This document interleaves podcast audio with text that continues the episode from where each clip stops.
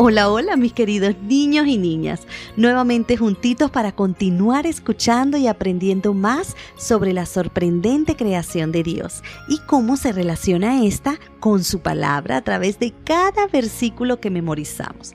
Así que manos a la obra. El título de nuestra historia de hoy es La sabiduría de las hormigas y el versículo podemos encontrarlo en el libro de Proverbios, capítulo 30, versículos 24 y 25. Hay pequeñas cosas en el mundo, pero que son más sabias que los sabios. Las hormigas, animalitos de escasa fuerza, pero que almacenan su comida en el verano. La hormiga es una criatura fascinante Dicen algunos estudiosos que gracias a su sistema de organización han podido prosperar en cualquier ambiente, tanto así que hoy en día existen casi tantas hormigas como seres humanos. Sus colores varían entre negro, azul, amarillo, rojo, verde, entre otros. Forman colonias que pueden contener desde una docena de hormigas hasta millones de ellas. Estas colonias están organizadas en pequeños grupos de hormigas que cumplen diferentes funciones para el bien de toda la colonia, encontrando así las hormigas trabajadoras, los soldados, las exploradoras, las reproductoras, que son los machos, y la hormiga reina. A veces pueden vivir varias reinas en un mismo hormiguero. Aunque para algunas personas las hormigas son solo insectos molestos, estas criaturas son mucho más que eso.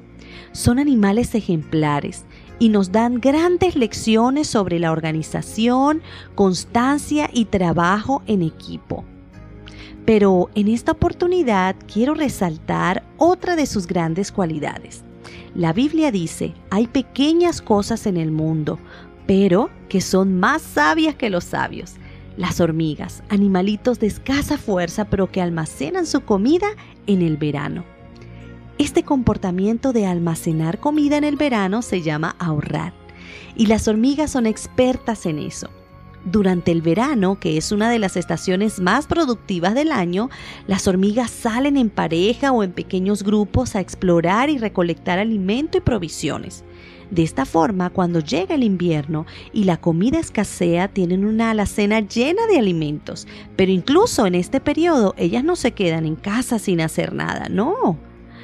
Siguen explorando y recolectando más provisiones y de esta forma siempre tienen lo que necesitan en casa. Qué maravilloso ejemplo. Ojalá los seres humanos fuésemos más parecidos a las hormigas en este aspecto ya que muchas veces cuando tenemos abundancia, ya sea de dinero, comida u otras cosas, tendemos a desperdiciar y no pensamos en aquellos días en que probablemente no estemos en la misma situación. Dios desea que seamos tan sabios como las hormigas y disfrutemos de todas las bendiciones que Él nos da, en forma apropiada, por supuesto.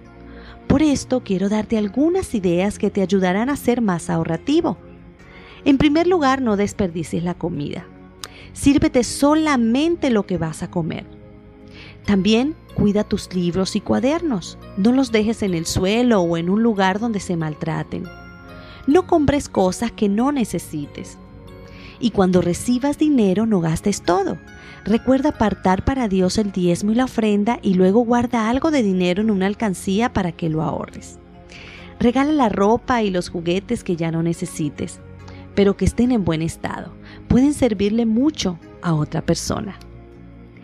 Realiza junto a tu familia una lista de algunas otras acciones que pueden realizar para ser más cuidadosos con las bendiciones de Dios y pónganlas en práctica lo antes posible. No podemos finalizar sin tener nuestro espacio especial de comunicación con nuestro superpoderoso Dios. Oremos. Maravilloso Dios, Gracias por recordarnos hoy seguir el ejemplo de las hormigas, seres trabajadores y cuidadosos que todo lo que consiguen con el esfuerzo de su labor lo preservan. Ayúdanos a valorar cada bendición que nos das a través de nuestros padres, a ser cuidadosos y agradecidos. Gracias Señor, porque siempre escuchas nuestra oración. Gracias por perdonar nuestros pecados. En el nombre de Jesús. Amén. Pronto disfrutaremos de nuestra próxima historia. Y recuerda que te llevo en mi corazón y en mis oraciones. Dios te bendiga.